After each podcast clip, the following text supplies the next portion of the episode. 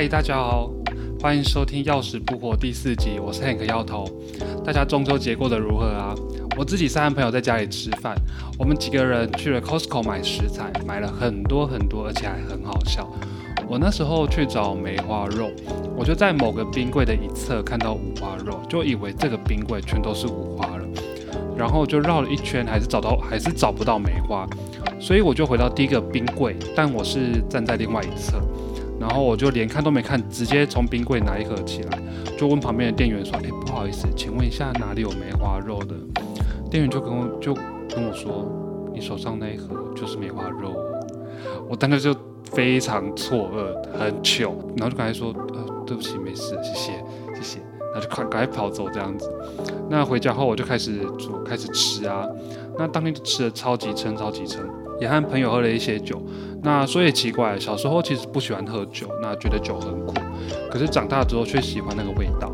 我以前还很喜欢海尼根，但现在就比较喜欢威士忌这样子。那酒量部分呢，我现在也收敛很多，没有喝到无法自拔这样，但是还是可以走直线的。我建议大家还是不要喝太多啦。那我讲一下喝酒后的生理反应。首先，当你喝了第一口酒之后，从口腔开始就已经在吸收酒精了哦。后来吞下去后，到你的肠胃器官呢，这边就是最容易吸收酒精的地方了。常常会听到喝酒前要吃一点东西，就是要避免太快醉。但当然啦，如果你想要很快进入那种微醺的状况，又是另外一回事了。那酒精还有另外一个名词叫做乙醇，那被吸收之后就会进入到你的肝脏，会被分解成有毒的乙醛，再被分解成无毒的乙酸。那乙酸其实就是醋啦。有没有发现肝其实真的很重要？那专门都在分解一些有毒物质的，所以肝一定要顾好啊。我相信大家一定会发现，喝酒后会一直上厕所，这是因为酒精抑制人体中的一个很神奇的激素。那这个激素呢，跟血压有关系哦。在平常分泌的时候就不会想上厕所，所以当它被酒精抑制的时候，当然会一直疯狂跑厕所啦。那这时候还没喝水的话，就会口渴，所以记得喝酒还是要喝一下水哈，不然身体缺水的话，很容易就会有头痛、晕眩、疲倦的状况哦。那有的人在喝酒后脸会红红、超级红、特别红的那种，那是因为乙醛的关系啦。而且它在人体其实真的算是一种有毒物质，还会造成头痛、疲倦、想吐。那刚才我说乙醇变成乙醛，再变成乙酸，而乙醛变成乙酸的这个过程呢，需要某一种酵素，我们称为乙醛脱氢酶。而研究统计，在亚洲地区的人喝酒比较容易出现脸红的状况，有些人代谢乙醛的速度比较慢，就是因为缺少乙醛啦。那在一定要讲到 key 注效的部分，就是发酒疯。那人类的脑部大概有分四个区块啦，最外层是大脑皮质区，再再来是大脑边缘系统，再来是小脑、脑干。那酒精呢，当然首先会抑制掉大脑皮质的机能。那这个大脑皮质平常管理的就是理性的部分，所以当大脑皮质的功能减弱了，那那些被抑制的特质、情绪、压力就会蹦的一下就跑出来了。所以人家说酒后吐真言就是这个样子，但不是只有说真话，还会把你真实的个性显现出来。但是会 k 酒笑或者酒品不好的人，还是不要给他们喝酒好喽。那还有另外一句话，酒后乱性是真的吗？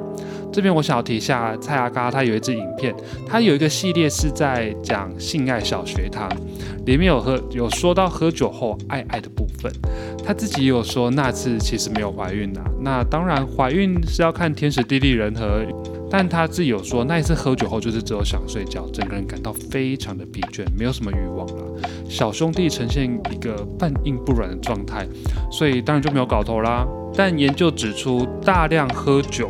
会造成性欲降低，你的生殖器基本上就是被你的酒精麻痹了，所以当然就比较难发挥平常该有的实力啦。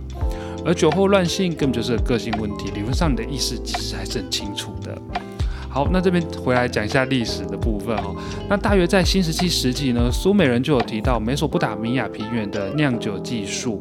在中国古代呢，酿酒在夏朝或者更早以前就已经存在了，更不用提到埃及，当时候已经在酿造啤酒了哦。所以酒其实很早就出现在人类的历史上了。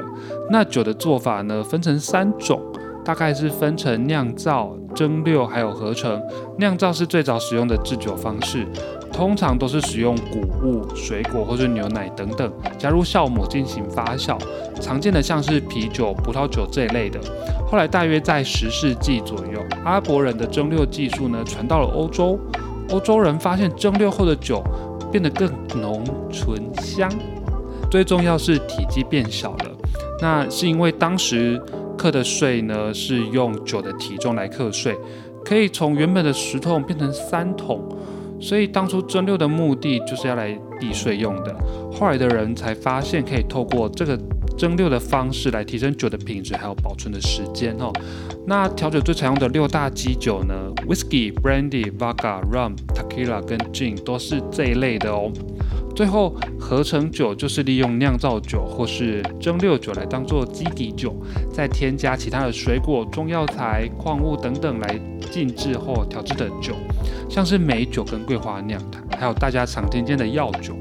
就中国来说，适当的酒可以用来治病，但还是比较常常当溶剂，把药品泡在酒里面，当做各种药酒。这样一来，不但好保存药品，而且酒还可以把一些治疗的有效成分溶出溶解出来。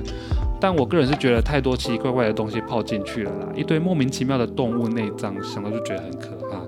那当然啦，欧洲也一定有想要做药酒，但是他们通常都是用药草酒。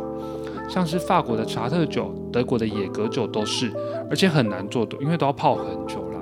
不过说回来，药酒毕竟还是酒，所以有些人还是不建议使用。像是对酒精过敏的人呐，或是本身病情比较严重、有慢性疾病的人、怀孕妇女、哺乳妇女都是一样的，都不都不建议喝。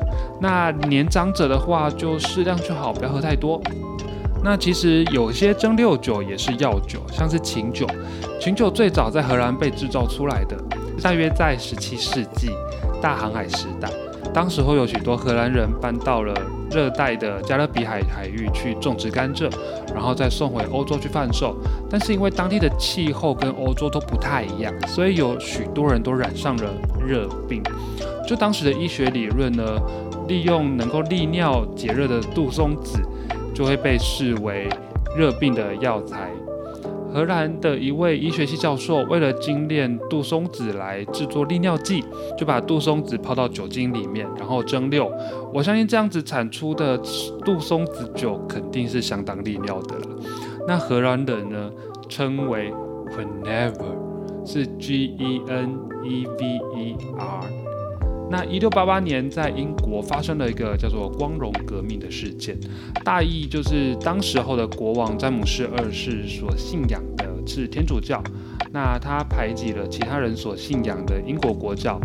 当时的英国高层写信给荷兰公爵威廉三世结婚的玛丽，希望威廉三世来接英国王位。后来在一六八九年。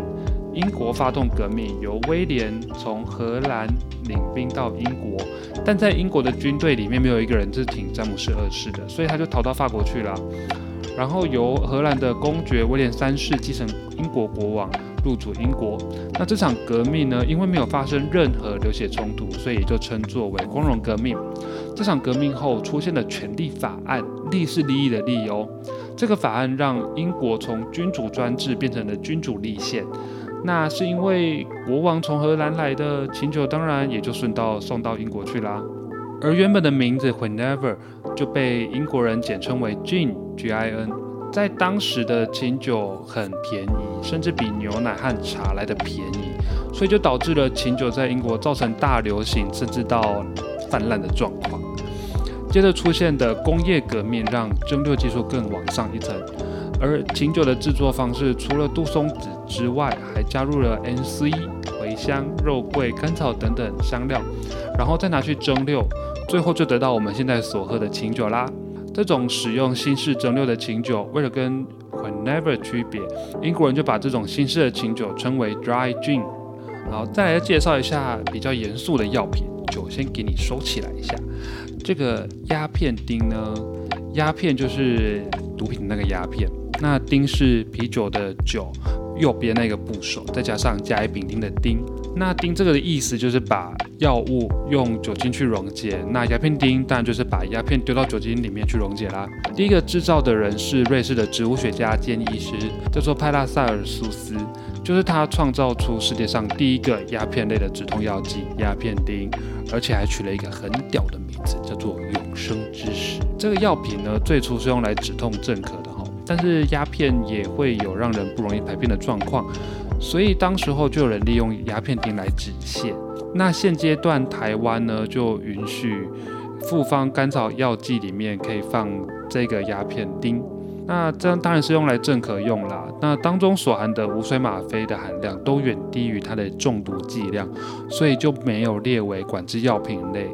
但是还是有抑制神经效果，可能会让人心跳变比较慢，所以不建议老人家和儿童做使用啦。好啦，那最后来问一下大家有没有喝过比较特别的药酒呢？欢迎到底下留言给我，或是到我的 IG 账号私讯给我也可以哦。本期节目就到这边啦，撑过明天就是快乐的双十连假，在放假之余也不要喝太多酒哦，浅尝就好，浅尝就好。我是 Hank 药头，我们下集见啦，拜拜。